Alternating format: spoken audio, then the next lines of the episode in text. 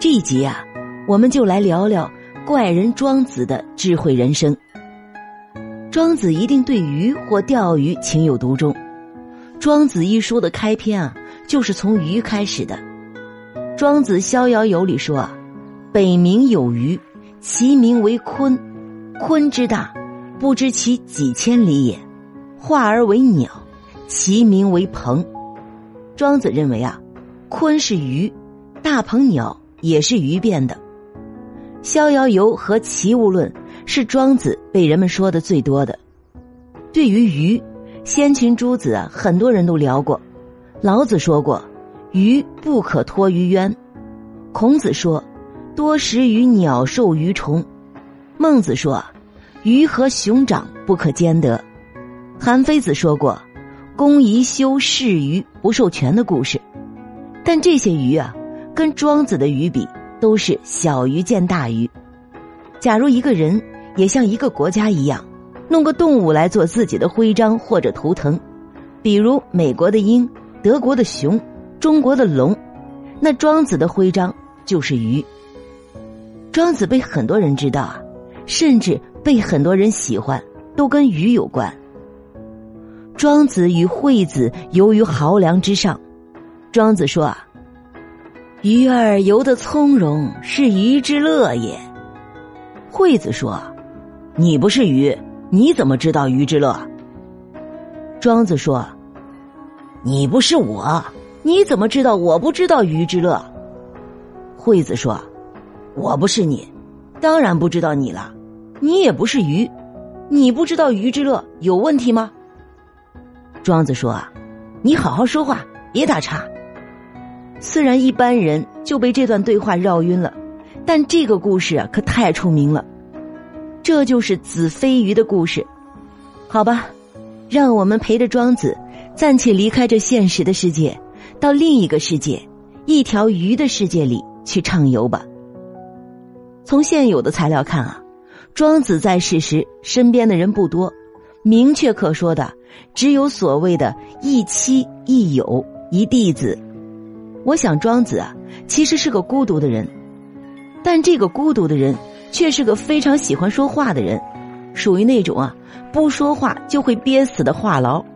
这一点啊，可以从庄子中，但凡别人说一句话，庄子立即就能扯出一长篇，而且啊不买强送，还是送一赠一，每回啊都附带赠送一个精美经典的寓言故事，看出庄子有妻子。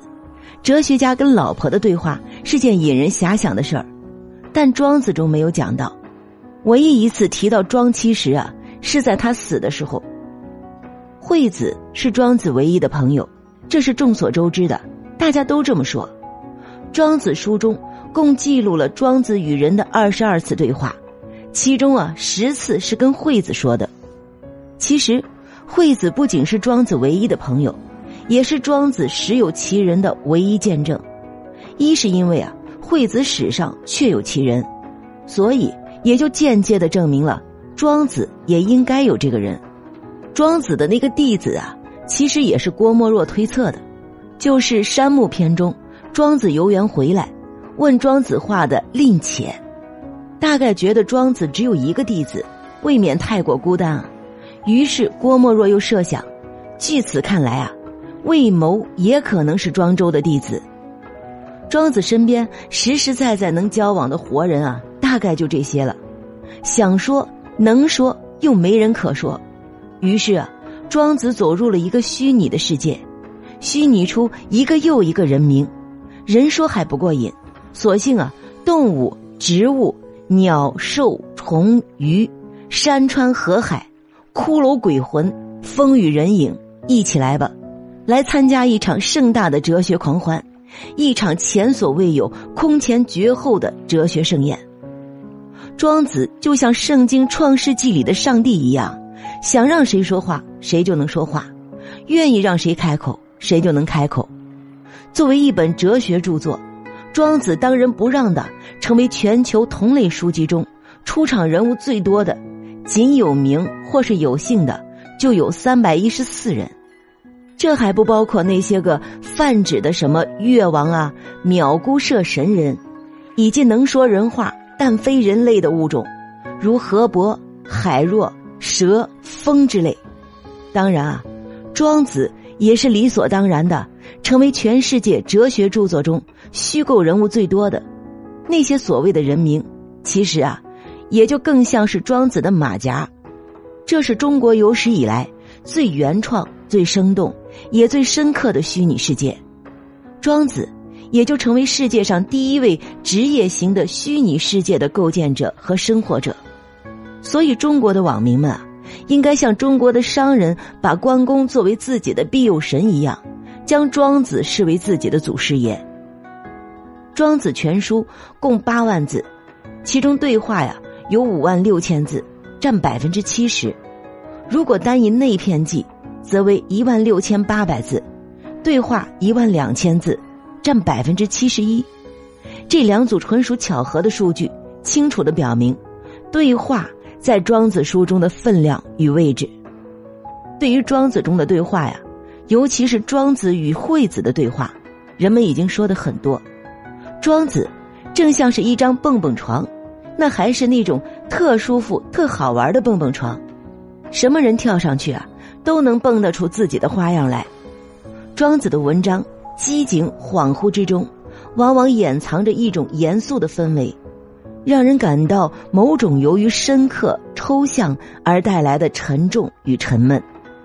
然而，一到庄子跟人说话呀，节奏和格调即刻变了，变得有些轻松轻快，甚至啊，有一种挥洒自如的俏皮、油滑和愉悦起来。庄子与惠子游于濠梁之上是这样，庄子行于山中也是这样。那庄子到了楚，跟骷髅开头说的话呀，更是充满了莎士比亚式的智趣与邪趣。这也许就是真实庄子的某一面吧。一个严肃思考作文的人，在实际生活中啊，倒有可能是个轻松搞怪的人，就像一个在舞台上风趣不断的小品演员。面对镜头采访，流露的却常常是深沉平静的另一面。这个也许就是生活的辩证法。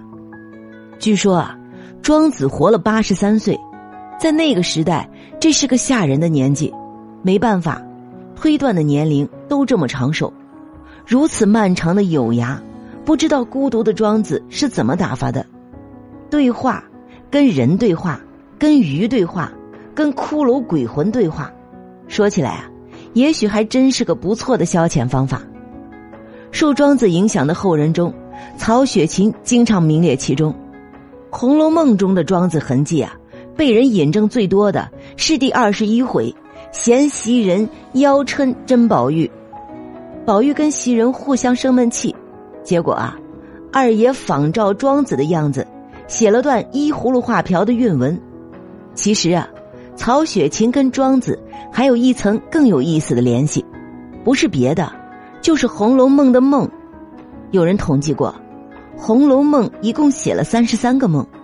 庄子中的梦虽然数量不及《红楼梦》，庄子一共写了五个完整意义上的梦，但却是庄子最令人心动、最光彩夺目的地方了。因为啊，在庄子书中，有一个古今天下第一梦。